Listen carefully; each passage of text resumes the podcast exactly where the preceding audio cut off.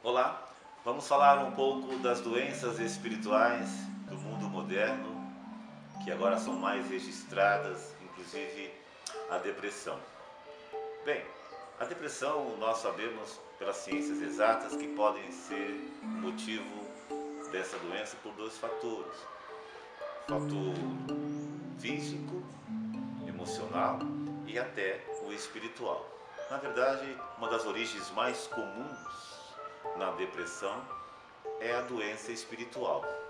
Quando o nosso polo positivo, quando a nossa essência está danificada, quando o nosso positivo está alterado, se enfraquecendo, nós não temos energias espiritual. E quando o indivíduo não tem energia espiritual, ele não produz alma.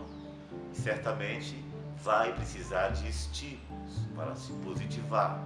Uma pessoa sem energia espiritual ou de forma que esteja doente espiritualmente, ela realmente não tem bons sentimentos, não tem bons pensamentos, as insatisfações são constantes e aí se deprime, e aí cai.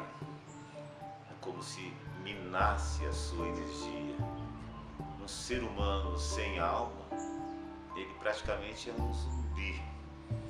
Portanto, uma das formas que rege a depressão mais comuns são as doenças espirituais. E depois a sentimental, emocional, enfim, são vários níveis de depressões. Muitas são tratadas pela medicina, pela sabedoria da psicanálise e alguns casos de depressão, talvez a maioria deles ainda sejam problemas espirituais, doenças espirituais. Ou seja, o acompanhamento para uma pessoa com depressão, ela pode juntar a medicina, a ciência e a espiritualidade.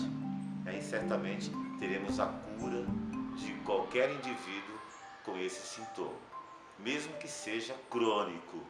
Se trabalhar o positivo do ser humano, a iluminação dele, a restauração espiritual, trabalhando também com a ciência, com a psicanálise, com a terapia e ainda com a medicina, com as ciências exatas, poderemos restaurar qualquer indivíduo com depressão, mesmo que essa doença seja crônica.